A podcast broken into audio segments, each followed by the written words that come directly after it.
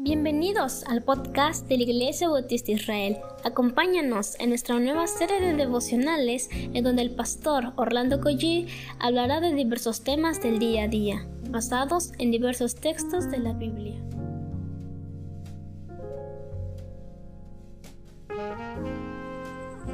Muy buenos días queridos hermanos, qué gusto me da poder estar con ustedes nuevamente. Ayer de plano no pude, pero aquí estamos de nuevo, gracias al Señor ¿Qué les parece si comenzamos orando como de costumbre?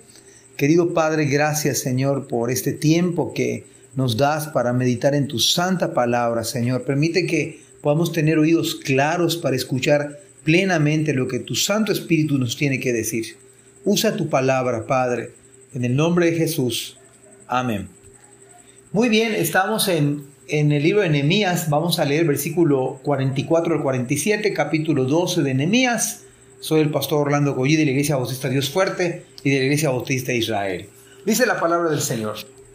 En aquel día fueron puestos varones sobre las cámaras de los tesoros, de las ofrendas, de las primicias y de los diezmos, para recoger en ellas de los ejidos de las ciudades las porciones legales para los sacerdotes y levitas porque era grande el gozo de Judá con respecto a los sacerdotes y levitas que servían y habían cumplido el servicio de su Dios y el servicio de la expiación, como también los cantores y los porteros, conforme al estatuto de David y de Salomón su hijo.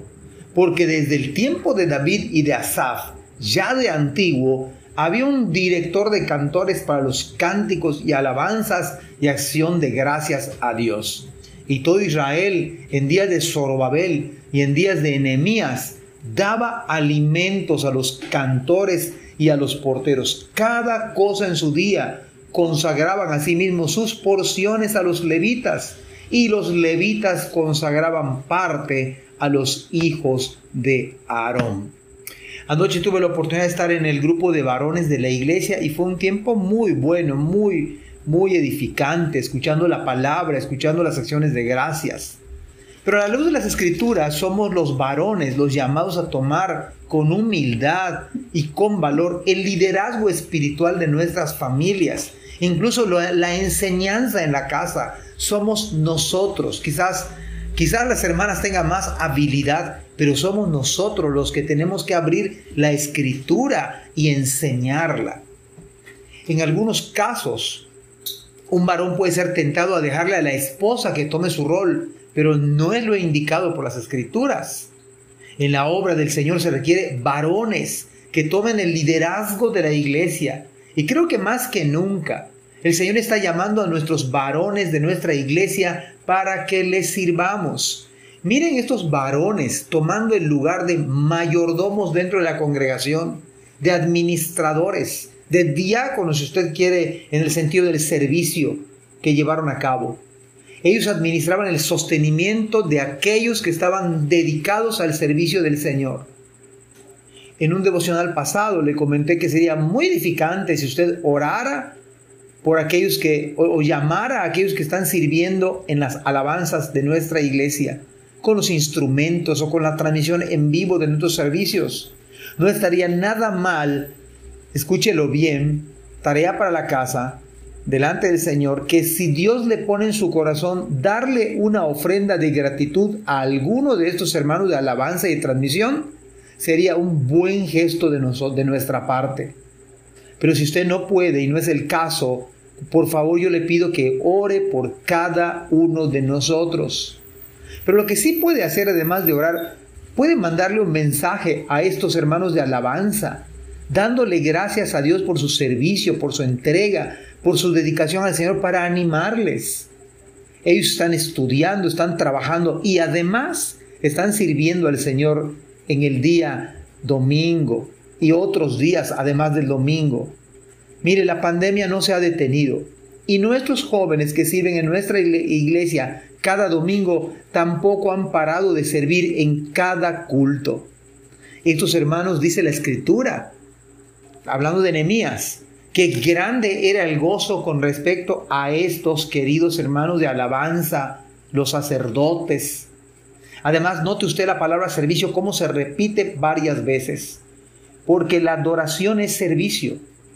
Los hermanos que se dedicaban al servicio del Señor, los de alabanza, el predicador, todos servían a Dios.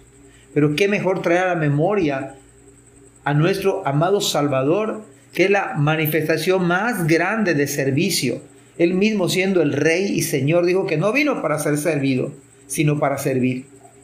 Y mis queridos hermanos de alabanza, yo he hablado a la iglesia ahorita para que les aprecie el trabajo de cada uno de ustedes. Pero mis queridos hermanos de alabanza, lo que yo le digo a la iglesia ahora se lo digo a ustedes de otra, de otro, con otro enfoque.